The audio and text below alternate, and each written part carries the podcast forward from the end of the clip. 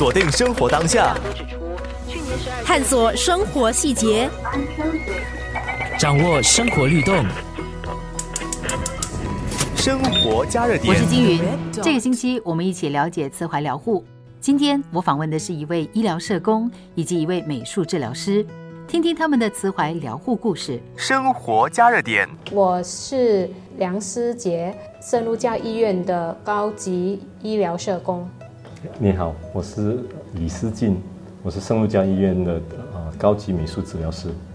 我在圣路加医院的慈怀病房工作。当病患入院时，我和医疗团队会和病患和家人开家庭会议，针对他们的需要来制定全面临终关怀计划。我会比较专注于给病患和家人心理上的支持，尤其是在病患与家人在面对生离死别和丧亲时的各种情绪和焦虑感。另外，我也会为病患提供财务上的评估和相对的协助。如果病患想要回家和亲人度过剩余的时间，我也会为他们介绍社区资源，让病患和家人的慈怀护理服务不会受到影响。生活加热点，我在不同的病房工作了，所以其中一个病房当然是我们的这个慈怀服务。啊，为我们的临终病患者提供这些啊美术治疗，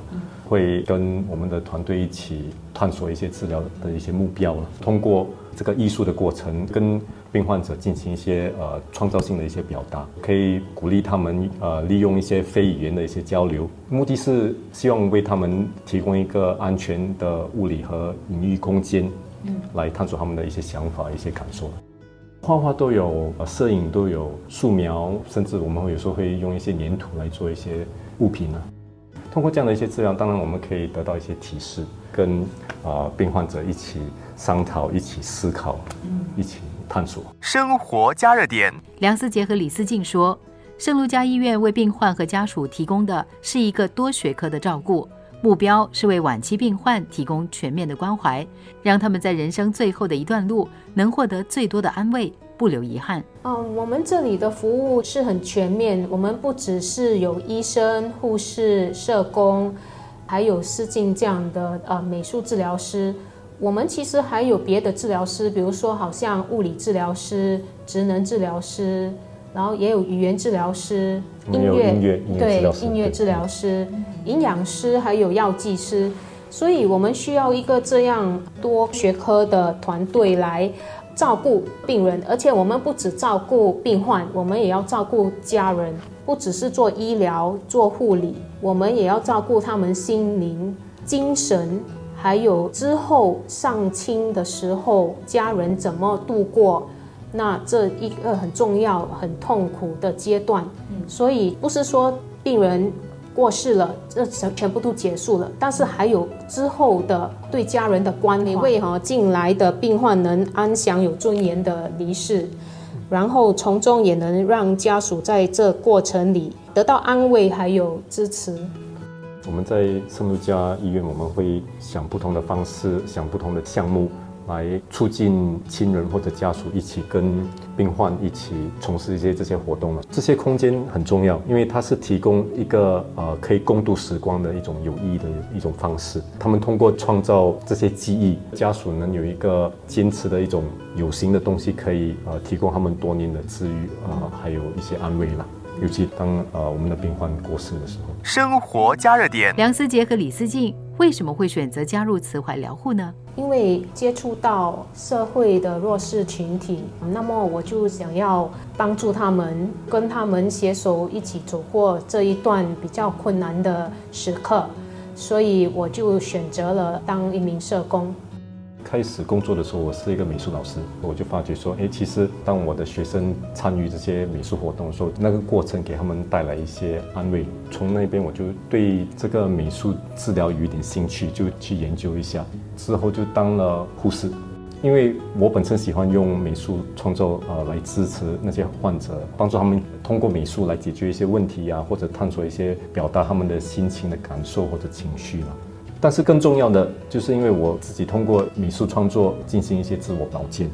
所以因此我想要造福其他人啊、引导他们利用一些啊、美术的创作来给他们一点 self care。生活加热点，他们也特别跟我们分享了他们在慈怀疗护的工作中的难忘个案。有一个女病患，她是一个癌症病人，她进来的时候已经是接近病危的时候了。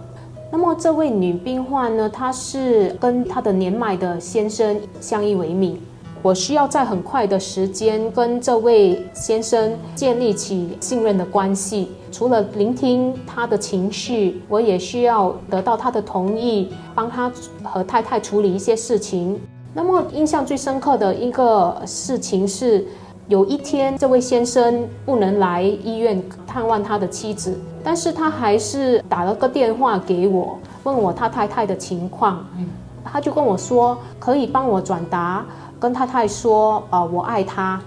我就觉得不应该是我去传达，我就把那个电话带到太太的床边，然后跟先生说，你就大声的说给他听。我很庆幸我做了这这件事情，因为几个小时后太太就过世了，然后之后也是嗯陪伴他在这段很很辛苦的呃路程哈、哦，重新建立他的生活。生活加热点，我记得有一个病患，那时候我是跟他啊、在这个慈怀病房里面工作了一段时间，进行了一些单独的一些美术治疗。在这个过程当中，我们探索了一些自我安慰，还有遗产相关的一些工作，让他做好了一些跟家人告别的一些准备。突然一天，他就忽然间跟我要求说啊，可以帮他啊和家人安排一个合影。当天的时候，我们就帮他们拍全家福，然后啊也是邀请了我们的工作人员跟他一起合照了。我觉得那个呃，让我能见证了他整个旅程啊，所以我感到很荣幸哦。家属也是很很感激说，呃，有有那个机会可以跟他一起合影哦。因为照料的是晚期病患，常常要看到很多揪心的画面，自己的心情如果受影响，他们又是怎么应对的呢？啊，多多少少会受到一点影响，所以在那个状况的时候，我们也要调节自己的心情嘛。我本身有时候也会自己做艺术治疗，或者甚至我会去看我的监督师啦。啊，肯定是有过很多次这样的经历。我的方式就是我会跟我的团员互相就是聊我们的心情，互相给对方一个时间来聆听。所以我是很庆幸我们这个医疗团队，其实我们不只是同事，有时候就好像是朋友，可以支持和鼓励对方。虽然常常会感到心疼，但思杰觉得这些付出都是值得的。有时候我也会对其中某些病人的经历，还是家属的病历，会觉得太过心疼。但是我觉得这是要持续在这个领域做工的一个必经的过程。重要是要知道怎么调理，适当的时候要跟随诉说心情，这样才能走更长远的路。继续锁定九六三好 FM 的生活加热点，明天要带你走入另一户家庭，了解他们如何在登门医疗团队的协助之下照顾年迈生病的母亲。